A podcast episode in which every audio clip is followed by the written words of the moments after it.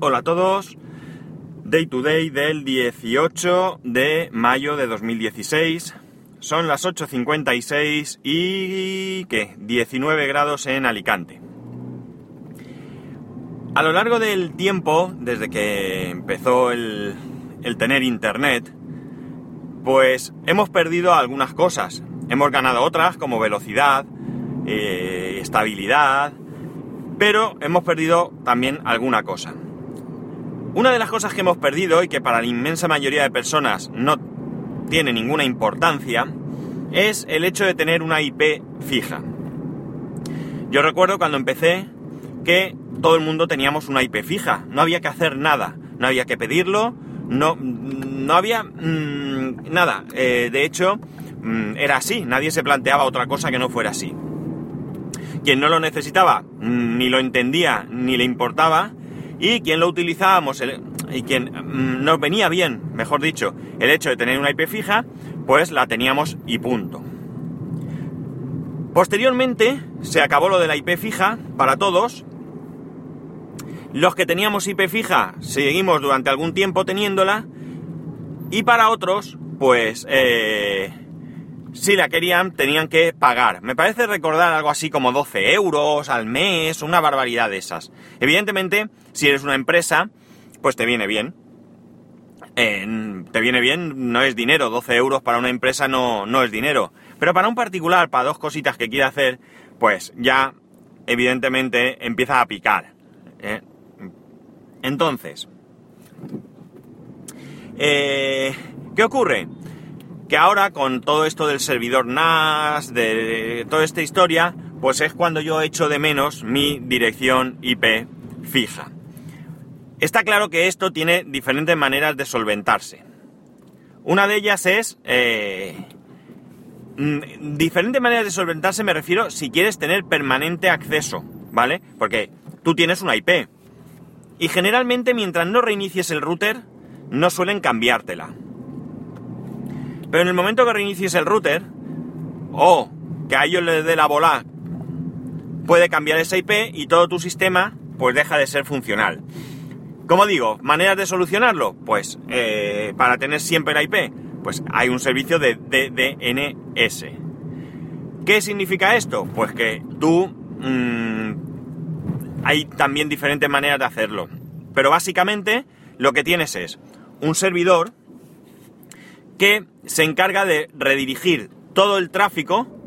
Eh, tú ahí puedes tener un dominio. Ese dominio puede ser un dominio de ellos, un dominio mmm, genérico de ellos, o tú, tu propio dominio, puedes eh, utilizarlo en muchos de estos servicios. Y lo que hace, como digo, es. Eh, por ejemplo, eh, vamos a suponer un dominio spascual.es. Yo no tengo ninguna web, no tengo nada y lo quiero redirigir a mi, a mi casa.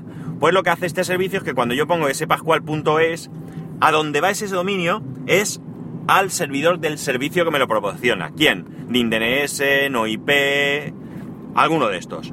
Eh, algunos gratuitos, otros de pago. Entonces, este servicio lo que hace es que sabe en todo momento cuál es la IP que yo tengo y redirecciona todo el tráfico hacia, me, hacia esa eh, perdón, IP, hacia esa IP, en este caso hacia mi servidor de casa. ¿Cómo hace esto? Pues también hay diferentes maneras. Una muy común es que los mismos routers, los mismos routers que nos proporcionan nuestras compañías, tienen habilitado el servicio de DNS. El problema es que cada servicio tiene unos parámetros diferentes y no todos los servicios están en todos los routers. Por ejemplo, el Netgear que tengo yo de ONO solamente tiene eh, servicio de DNS, DIN DNS, perdón. No tiene NoIP, por ejemplo, que es el servicio que yo utilizaba y que es gratuito, porque DIN DNS yo tenía una cuenta gratis, pero en algún momento empezó a ser de pago. Si tienes un NAS Synology, pues Synology gratuitamente también te proporciona este servicio. Eh, pero no desde el router, sino que ya lo harías desde el NAS. El NAS tiene una aplicación que se encarga de en todo momento comunicarle al servidor de Synology cuál es la IP. Y si no tienes ninguna de estas cosas, pues la otra opción es un cliente, es decir, un pequeño programa, un cron en Linux o un... Eh, una aplicación que lo que hace es que está monitorizando cuál es la IP pública que tú tienes y ante cualquier cambio pues se lo comunica a este servidor y este servidor hace las modificaciones pertinentes. Todo esto es un rollo. ¿Por qué? Porque dependes de muchos. Dependes de muchos. Depende de tu proveedor que redirecciona a un segundo servicio que es el de DNS, de DNS y este a su vez va hacia tu servidor.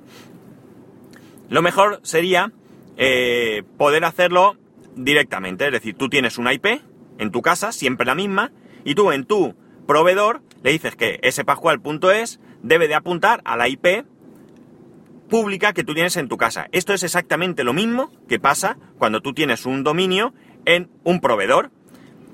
Tú haces, eh, eh, tú apuntas a esa dirección, ese pascual.es, y te manda a una dirección IP que generalmente pues está en los servidores de ese mismo proveedor donde tienes el dominio. No es, no siempre pasa así. Hay veces que puedes tener el dominio en un proveedor porque lo tiene muy barato o porque ya lo tenías o porque te lo regalaron. Pero luego el alojamiento lo tienes en otro proveedor que tiene un servicio mejor y tú en vez de trasladar el dominio de un proveedor a otro, pues lo has dejado así. Ese caso sería el mismo que si tú lo dirigieras a tu casa. Pues toda esta historia que os estoy contando viene al caso porque ¿Cuál es el asunto? Yo hasta ahora lo que tenía es mi dominio redirigido hacia Synology y de Synology hacia mi casa. La, redirección no va mal, pero me estaba dando algunos problemas a la hora de mm, indicarle diferentes puertos. Los diferentes puertos que utilizo para los diferentes servicios. Eh, ya sabéis que, por ejemplo, pues generalmente HTTP pues suele ser 80 o 8080 que HTTPS, HTTPS eh, suele ser 443, eh, FTP suele ser 21, por ejemplo, ¿no? Por poner algunos. Es, algunos que están ya estandarizados, porque luego tú puedes tener emule y ponerle el puerto que tú quieras, a partir de un determinado rango, etc. Pues con esto yo estaba teniendo algunos problemas. Había veces que por algún motivo no pasaba el puerto y no me llegaba. Mi proveedor actual donde lo tengo todo, que es One and One, no tiene ningún tipo de, servicio de estos. Claro, así es como yo pues había llegado al uso que, les, que os he comentado. Resulta que Cedemon, que es otro proveedor, sí tiene un servicio de DNS dinámico. ¿Vale? ¿Esto qué significa? Esto significa que el mismo proveedor que tiene tu dominio tiene el servicio de DNS, no de DNS, este caso no es de DNS, es otra historia, pero tiene un servicio de DNS dinámico. Y con una aplicación también, pues tú puedes, eh, puedes tener eh, tu dominio apuntando a, tu servidor en casa. El problema es que la aplicación, eh, a ver, estoy investigando y parece ser que hay alguna manera de incluir esto dentro del NAS.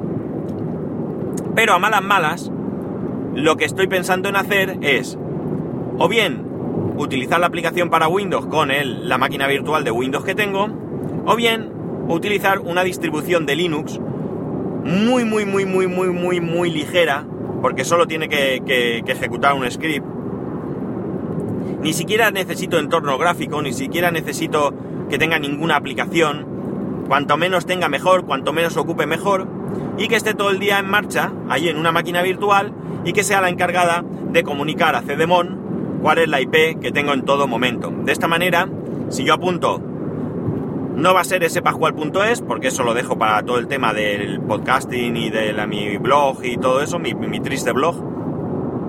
Tengo otro dominio que ya lo he pasado a Cedemon, pero esto me permitiría que todo fuera mucho, mucho más fluido. ¿Qué estoy investigando? Como digo, pues porque parece ser que hay alguna manera de añadir algunos proveedores al NAS. Pero no he conseguido hacerlo. No, eh, me da error de conexión. Hay algo evidentemente que desconozco. He solicitado ayuda a los de Cedemon y la verdad es que, bueno, pues básicamente entiendo que no tienen ni idea de lo que hay que hacer en el NAS. Lo comprendo, no tienen por qué saberlo todo, aunque ciertas cosas, como configurarlo en Windows, en Linux, en un Mac o en un NAS por lo menos en los más conocidos, sí que deberían de proporcionarte esa ayuda. Es más, deberían de tenerla en su, en su base de datos de conocimiento. No tendrías tú ni que escribir para preguntarles. Pero, como no es el caso, pues en el grupo de Synology he pedido ayuda, me han hecho alguna indicación, tengo que estudiarlo, porque ya digo que lo que yo he intentado no ha habido manera. Y de esa manera me ahorraría tener otra máquina virtual. Que tampoco me importa, porque si consume poquísimos recursos, nulos recursos como quien dice, pues me da igual. Pero claro, ya es otro trasto más, a otro trasto me refiero a otra, a otra cosa, a tener en marcha, a configurar, a que no dé problemas, a que no se bloquee, etcétera, etcétera, etcétera. Para mí lo ideal, pero no sé si esto lo veremos, sería que se acabara el protocolo IPv4, que ya está finiquitado porque ya no quedan direcciones IP para todos los que somos, que implementaran IPv6 ya definitivamente para todo el mundo directamente, que ya desapareciera IPv4, o que quedara ahí de manera residual por algún durante un tiempo por algún dispositivo que no admitiese IPv6, que no sé si algo habrá, y que nos dieran una IP fija a todos, porque esto redundaría, por un lado, en beneficio para nosotros, porque mmm, tendríamos eh, la posibilidad de acceder a todos estos servicios. Y por otro lado, siendo eh, mal pensado, pues daros cuenta que la IP sería como nuestro DNI digital. Ahora mismo tenemos IPs que nos cambian. Eh, si tú tienes, si tú cometes algún delito, evidentemente te van a localizar, porque el proveedor sabe, al menos durante un tiempo, que no sé si será cada, un año o lo que sea, qué IP has tenido tú en cada momento, o al menos durante ese periodo de tiempo. Si tú tuvieras una IP fija, siempre, siempre, siempre, siempre sabrían quién es el que está detrás de cualquier acceso raro a cualquier cosa. Nos serviría para identificarnos por seguridad. Evidentemente todo esto estamos hablando eh, de manera básica. Una persona con conocimientos puede hacer muchas cosas y esto no es ningún impedimento ni ninguna seguridad para nada. Pero, quieras que no, pues a lo mejor con como añadido, esto es como cuando tienes un coche y le pones el, que esto ya lo creo que lo dije aquí también, el típico cepo ese que va enganchado al volante y al pedal de, de freno o, lo que sea del, del coche. Que eso es muy fácil, muy fácil, muy fácil de quitar. Pero si un ladrón va a robar un coche y el de al lado del tuyo no tiene el cepo, pues a lo mejor eh, se lleva el otro antes que el tuyo. No es que nadie le desee que se lleven el coche de al lado, pero bueno, puestos a elegir, pues evidentemente preferiremos que se lleven otro. Pues esto es lo mismo, cuantas más cuestiones pongas, ya digo, no es ningún, eh, cuestión de seguridad. Ninguna. Tener una IP fija no te garantiza absolutamente nada, cero. Excepto, como digo, si eso se complementa con más cosas, con otras cosas. Y a partir de ahí, pues, pues, como digo, los chorizos también lo tendrían más difícil. Cualquier transacción que se hiciera, pues se podría localizar de manera más sencilla. Eh, aquellos que, como digo, tienen muchos conocimientos, pues nada.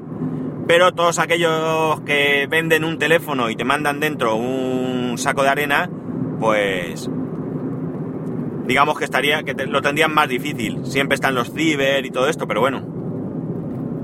Ahí a lo mejor sería cuestión de obligarles a implantar otro tipo de medidas. Quizás que, que un cliente tuviera que identificarse, volvemos a lo mismo si llevas un DNI falso. Pero bueno, la cuestión es poner dificultades. Pues eso es en lo que me estoy entreteniendo ahora, en ver la manera de llegar a mi casa de la manera más directa, sin pasar por, por muchos por muchos servicios para evitar eh, problemas y caídas y que si bien mi sistema no es un sistema de alto rendimiento y de, redundancia que da igual si en un momento dado se cae porque no voy a dar servicio así a nadie y al servicio que pueda dar a mi familia pues si en un momento dado no va pues tampoco va a suponer un trauma. Pero aún así no quiero estar pendiente constantemente. Quiero hacer algo que lo instale y me olvide. Todo esto, todo esto, espero haberme explicado bien y que sirva para que me deis ideas. Vosotros ya sabéis cuál es mi situación actual.